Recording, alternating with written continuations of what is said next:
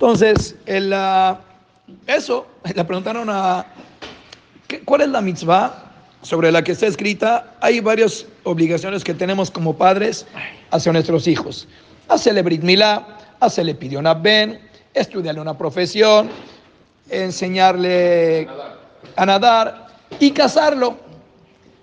Le preguntaron a ese hajam, ¿cómo es esa mitzvah de casar a tus hijos? ¿Cómo la cumples? Opción número uno, juntando mucho dinero para comprar un departamento. Opción número dos, escogiéndole a chaleco el novio a tu hija. ¿O cómo? ¿Cómo se cumple la, la mitzvah de casar a tus hijos? ¿Cómo se cumple? ¿Qué es eso? Cuando lo acompañas en la jupá y vas caminando, tan, tan, tan, tan, tarán. es la misma, entregarlo en la jupá. Dijo el Hazonish, ¿sabes cómo se cumple la mitzvah de casar a tus hijos? Enseñándole a tus hijos cómo se vive en pareja. Cuando tu hija vivió contigo 16, 17, 20, cuando tu hijo vivió contigo todo ese tiempo y aprendió cómo se vive, eso es llévalo a la jupá. Ya cuando compras el departamento ya solamente son temas prácticos, ya solamente el tecnicismo para casarlo. Se casa un hijo cuando tú le enseñas a tu hijo qué es el casamiento. Entonces, eso es dar luz, ser un foco, una fuente de inteligencia para nuestra familia, siendo con una trayectoria que ellos estén inspirados para continuarla. Muy bien, del lado izquierdo, ¿qué te encontrabas en el Kodesh? El Shulhan.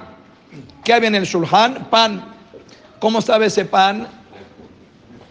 Caliente. Toda la semana, aunque sea que lo ponían de Erev Shabbat a Erev Shabbat, toda una semana se encontraban con pan caliente.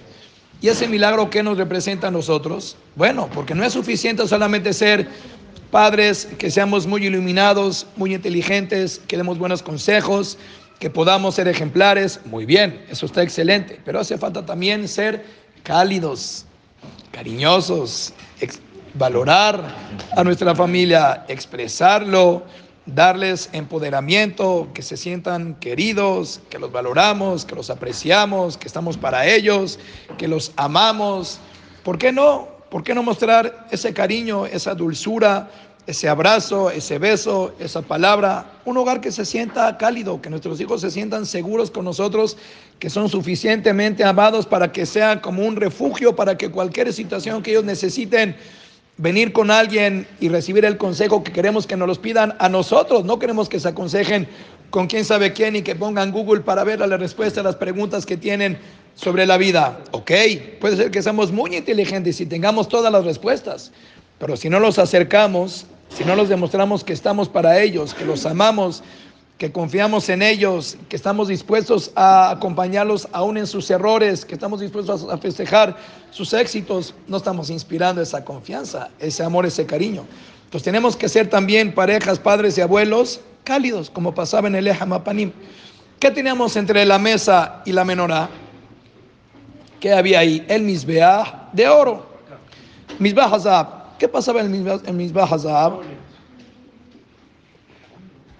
Había ketoret. Cuando el Cohen hacía el ketoret, salía una columna de humo que se llama Maale Ashan. Ese humo, parte de los milagros que pasaban ahí, era que podía venir el peor de los vientos y no la movía.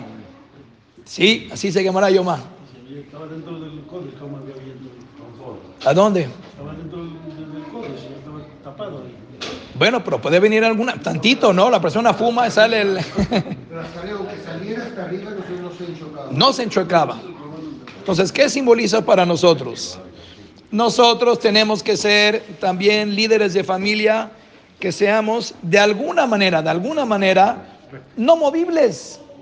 Porque si no tenemos nosotros bases que son suficientemente claras, firmes y sólidas, y si no somos congruentes, más que nada, porque nosotros nos agarran de bajada.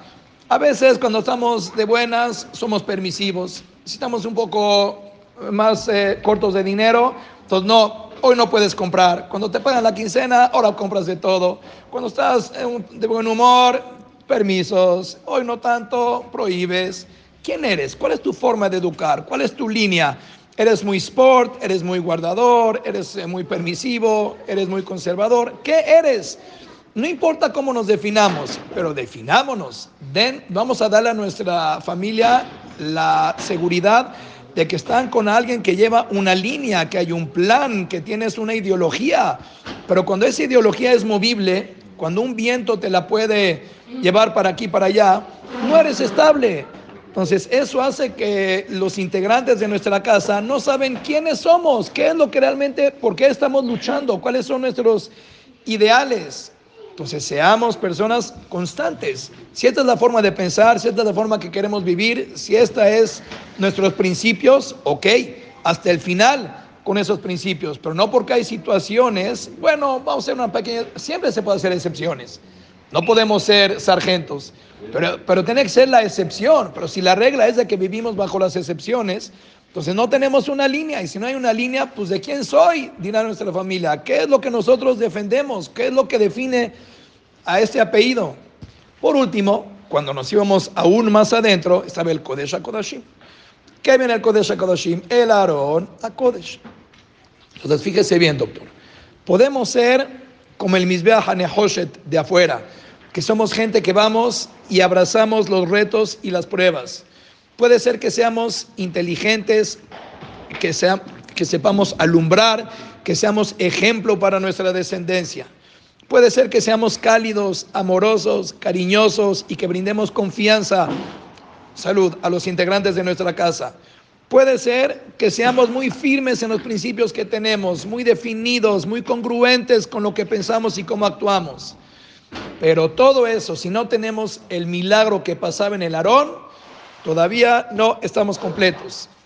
¿Cuál era el milagro? David, experto en la perashá del Mishkan, ¿cuál era el milagro que pasaba en el Aarón? Que el Aarón no ocupaba espacio. Si tú haces los números, el Aarón no cabe. Y sin embargo estaba. Entonces, qué importante es que seamos lo suficientemente cariñosos, comprensivos, inteligentes, que demos consejos, que estemos al pendiente, que queramos saber qué pasa en nuestra casa, que seamos presentes, que seamos firmes en nuestros principios. Todos son elementos preciosos, pero con una condición muy importante. No ocupes espacio. No estorbes. No estorbes. Cuando queremos ser tan obsesivos en adorar a nuestros hijos, pero en aconsejar a nuestros hijos, en estar presente en la vida de nuestros hijos, en pretender abarcar el futuro de nuestros hijos, en planear el porvenir de nuestros hijos. Pero cuando somos demasiado invasivos, ¿sabes qué estaremos logrando, Barmenan? Que nuestra descendencia diga, no quiero tu amor, no quiero tus... Quiero vivir, quiero libertad, no quiero que estés ni encima de mí que no me dejes vivir. A final de cuentas, la persona quiere ser uno. Cada quien quiere su individualidad y tener la vida que él mismo quiere para él. ¿Cuál es nuestro trabajo como padres? Dar las herramientas, hacer una estructura, un marco que sea suficientemente funcional para que ellos agarren de todo eso lo que más les sirva y lo lleven a su vida el día de mañana. Pero tratar de imponer lo que nosotros pensamos, la forma de vida que pretendemos, eso es ahogar. Y eso no se vale. No se vale que nosotros queramos tomar plastilina y creemos un golem. Este es mi hijo, este tiene que ser mi pareja. Cada quien tiene su vida y cada quien es responsable de forjar su futuro. Ay, lo hizo acorde como yo. Eso ya no es tu trabajo. Cada persona es un Neshama, cada persona Hashem planea para él y su socio es Borea Olam. Nosotros somos socios que invertimos, nada más. Pero ¿qué va a pasar? ¿Qué fábrica va a salir de ahí de cada uno de ellos? Ellos lo van a decidir.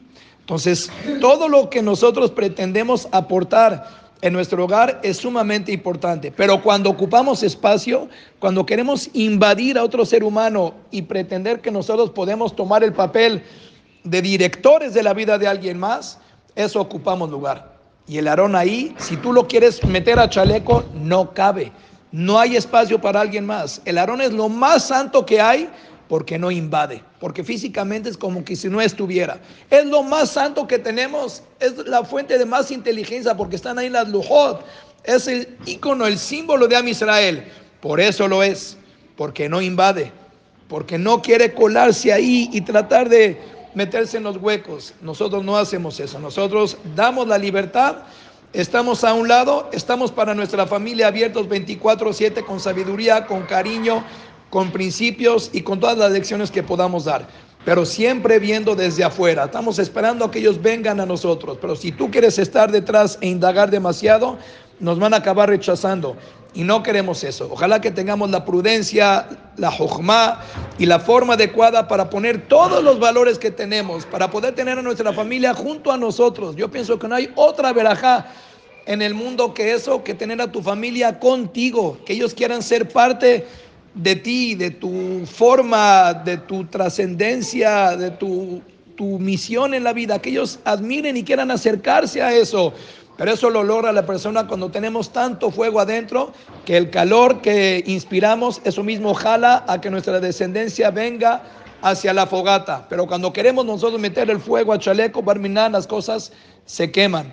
Que podamos ver nuestras mesas llenas, que podamos ver satisfacciones, orgullo de todo lo que estamos creando y que cada quien forje un gran Betamigdash en su casa donde la Shekinah repose ahí y veamos cada quien los milagros que necesitamos para ver en bien nuestra relación en pareja, como padres, como abuelos, hasta la eternidad. Amén.